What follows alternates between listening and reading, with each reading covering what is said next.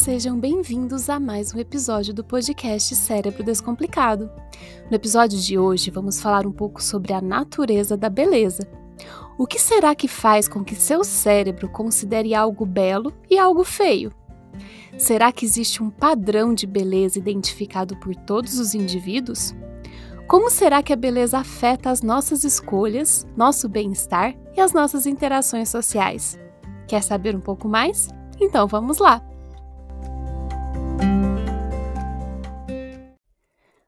Durante a história, a beleza foi discutida principalmente no âmbito filosófico. Na sociedade ocidental, o pensamento sobre a beleza data dos gregos clássicos, que utilizavam o termo beleza como sinônimo para algo bom e prazeroso, podendo aplicar o termo à pintura, à arquitetura, à escultura, ao corpo humano e às características humanas. A beleza torna-se harmonia quando nos referimos a sons, ou a simetria quando nos referimos à visão. Nesta grande teoria da beleza, a beleza é considerada como uma propriedade dos objetos, e não a nossa resposta subjetiva a eles.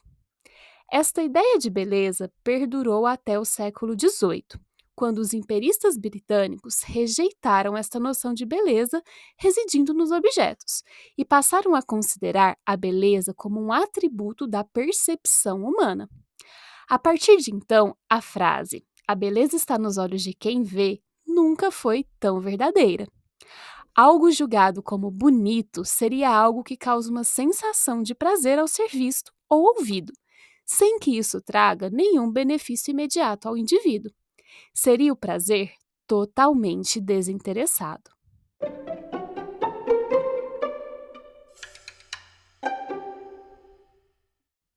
De fato, dentro da psicologia e da neurociência, a beleza é normalmente descrita como uma resposta afetiva que apresentamos quando encontramos objetos sensoriais. Entretanto, a pergunta é: por que certos objetos, imagens ou sons causam respostas afetivas. O que faz com que um objeto seja percebido como belo? Há alguma característica que torna algo neurologicamente bonito? Durante mais de 150 anos, a pesquisa sobre a beleza foi influenciada pela filosofia e centenas de estudos tentaram determinar e sistematizar as características consideradas belas pelos seres humanos. Estes estudos demonstraram que, embora haja características que estão associadas à percepção de beleza na maior parte das pessoas, como a simetria facial, por exemplo, a percepção de beleza não é algo fixo. Pelo contrário, as pessoas diferem no que consideram bonito.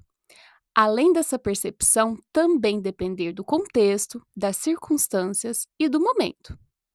Baseado nestes estudos, a percepção da beleza não é mais considerada como uma percepção reflexa às características dos objetos. Ao contrário, gostar ou não de um estímulo envolve o estado interno da pessoa, as expectativas e o processamento cognitivo.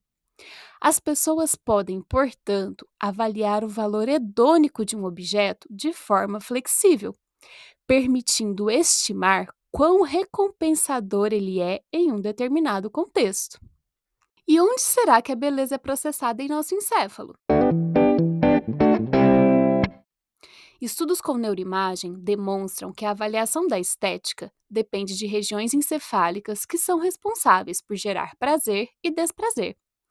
São neurônios que encontram-se principalmente nas regiões do chamado circuito de recompensa, incluindo o núcleo accumbens, o núcleo caudado, o globo pálido, a amígdala, o córtex orbitofrontal, o córtex cingulado anterior e a ínsula. Este circuito é responsável pelo processamento de sensações de estados positivos, como prazer, e negativos, como desgosto. Não parece existir, portanto, um circuito específico para avaliação da beleza. Ao contrário, esta avaliação parece acontecer nas mesmas regiões que avaliam o valor hedônico de outros tipos de estímulos, ou seja, a beleza ativa o sistema de recompensa e causa prazer, como qualquer outro estímulo prazeroso. Yay! De fato, experimentos com seres humanos apresentando fotografias arquitetônicas demonstrou que as imagens classificadas como prazerosas também eram aquelas que eram consideradas mais belas. Vários estudos concluíram que a habilidade de sentir prazer é essencial para experienciar imagens como belas, sendo o prazer um pré-requisito para experienciar algo como belo. Outro ponto interessante é que a beleza influencia a nossa tomada de decisões e o nosso comportamento. A beleza impacta principalmente o nosso relacionamento com outras pessoas, o espaço que habitamos e os produtos que escolhemos para comprar e usar. A avaliação do rosto e corpo de uma pessoa, por exemplo, informa sobre vários fatores, como a idade, o sexo, o estilo de vida e pode transmitir informações sobre qualidades psicológicas, como a personalidade, a inteligência e a confiabilidade. E essas características influenciam a nossa atitude com relação aos outros. Entre diferentes culturas, um rosto costuma ser considerado como atrativo quando apresenta alguns traços de simetria, como a distância entre os olhos, o tamanho do nariz e dos lábios, por exemplo. Outro ponto importante são os traços sexualmente dimórficos. Faces femininas costumam ser consideradas mais belas quando exageram características que a diferem dos homens, como narizes menores e lábios maiores, por exemplo. Da mesma forma, faces masculinas são consideradas mais belas quando apresentam contornos mais quadrados e sobrancelhas fortes e pesadas. Além disso, também tendemos a achar mais belas as faces sorridentes. O mais interessante é que o simples fato de avaliarmos como bonito faz com que consideremos que determinadas pessoas apresentam certas características, como a confiabilidade, a inteligência e a competência, quando comparados a indivíduos menos atrativos. Lembra quando você foi orientado a se vestir adequadamente para aquela entrevista de trabalho? Pois é, isso tem um motivo. Se você for considerado belo, você provavelmente passará uma impressão de mais competência do que alguém que se apresentar à entrevista desleixado. Eu sei, uma coisa não tem nada a ver com a outra. Sua capacidade não está ligada à sua beleza, mas é assim que o nosso cérebro funciona. Estudos indicam que crianças e adultos considerados belos são tratados melhor e recebem melhores oportunidades que pessoas não atrativas. Isso acontece mesmo em salas de aula, entrevistas de emprego e sentenças judiciais.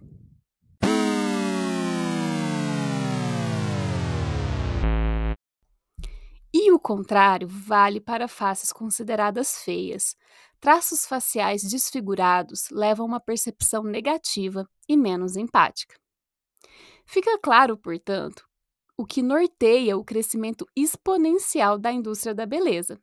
Ser belo é ser bem-sucedido. E por mais que lutemos contra esses estereótipos, o nosso cérebro ainda faz esse tipo de processamento instintivamente. E é claro, isso não vale apenas para características físicas das pessoas. Respondemos também a objetos e espaços físicos. A beleza impulsiona o consumo de produtos e é a base do consumismo.